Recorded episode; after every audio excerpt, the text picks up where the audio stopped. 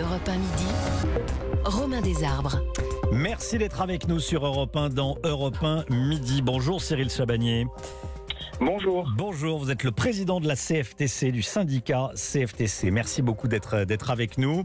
Euh, quelques heures après le vote par le Sénat, donc je le disais du, fameux article 7 euh, de, la réforme des, retraites, celui qui permet de repousser l'âge légal de départ à la retraite de 62 à 64 ans. Alors, la, première question qu'on se pose, bon, c'est à quoi ça sert de, de maintenir la, j'allais dire, la pression, alors que le cœur de la réforme vient d'être voté par, par les sénateurs et que ça devrait être conservé même en commission mixte paritaire. Il y a une nouvelle manifestation samedi. Mais pour plusieurs raisons. Mmh. D'abord, vous l'avez dit, il y a euh, évidemment euh, ce vote au Sénat qui a eu lieu cette nuit, mais euh, par la suite, il va y avoir la commission mixte paritaire avec sept sénateurs et sept députés. Oui. Et le texte, au final, va revenir à l'Assemblée nationale. Et vu la composition de l'Assemblée nationale par rapport au Sénat, autant le vote au Sénat était quasiment acquis pour le gouvernement, le vote mmh. à l'Assemblée, lui, est loin d'être acquis. Donc, c'est la première raison pour laquelle il faut continuer le combat. Puis, il y a une deuxième raison qui est que même si la loi, au bout du bout, est votée, euh, rappelez vous de l'histoire du CPE, la loi avait été votée, mais jamais promulguée sous la pression euh, justement de la rue. Oui. Et si on ne met pas en cause la démocratie parlementaire, il y a une autre démocratie qui est celle de la rue.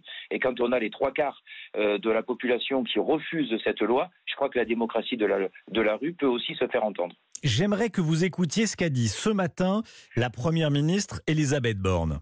On a été à l'écoute, il y a eu trois mois de concertation avec les organisations syndicales et patronales on reste à l'écoute s'il y a des points particuliers, des améliorations que les uns et les autres veulent apporter à la réforme.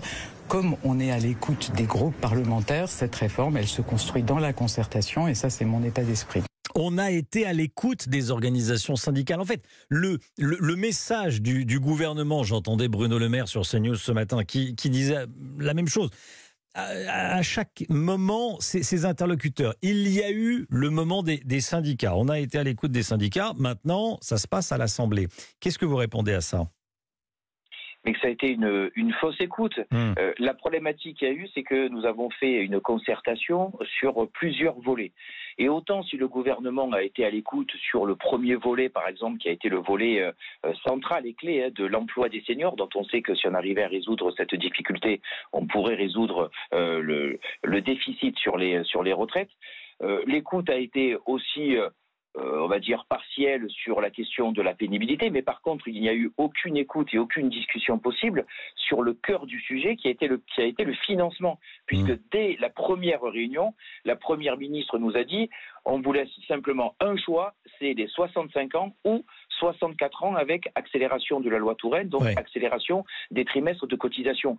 Donc là, il n'y a pas eu d'écoute. Donc sur le sujet central de comment on finance le système des retraites, comment on comble le déficit annoncé dans les années futures de 12 ou 13 milliards, sur ça, on a pu on n'a pas pu discuter, on n'a pas pu donner nos propositions, enfin en tout cas on les a données, mais elles ont été balayées d'un revers mmh. de la main, et ça a été uniquement le report de l'âge légal. Donc ça a été une, des discussions sur les premiers volets, les choses un petit peu annexes, et sur le cœur de la réforme, il n'y a eu aucune discussion possible. À la CFTC, vous pensez qu'on peut éviter les 64 ans en développant le, travail des, seniors et donc en augmentant les cotisations?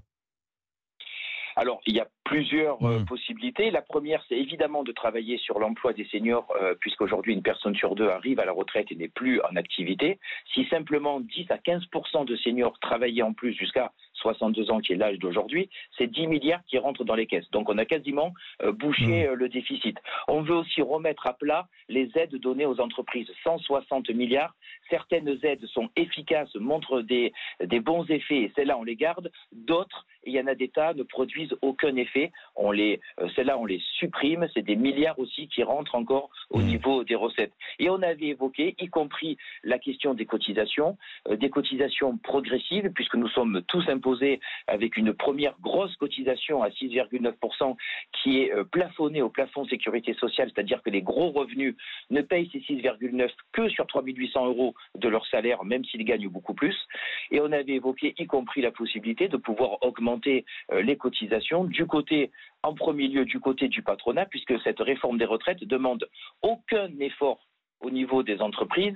C'est d'ailleurs pour ça que vous n'entendez pas beaucoup les organisations patronales s'exprimer mmh. sur cette réforme des retraites, puisqu'elles sont mises complètement de côté. On ne leur demande aucun effort. Cyril Chabagnier, une dernière petite question, une réaction rapide, s'il vous plaît, de, votre part, si elle est déjà la petite musique avant la, publicité.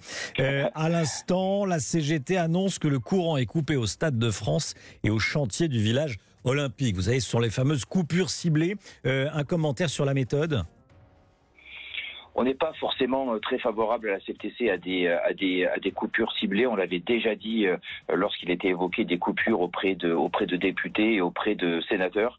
Nous, on reste vraiment dans ce qu'on a dit au niveau de l'inter-syndical. C'est le mouvement de samedi, le mouvement de mercredi, y compris des grèves, y compris des grèves reconductibles. On laisse certains secteurs qui organisent parfois des blocages le faire. Après, les coupures ciblées, c'est toujours compliqué de faire les bons ciblages. Donc, c'est pas l'action qu'on privilégie à la CFTC. Merci beaucoup Cyril Chabagnier de la CFTC. Merci d'avoir été avec nous dans Europe 1 midi. Dans un instant, on parle des aides sociales avec euh, le gouvernement qui semble vouloir serrer la vis. À tout de suite.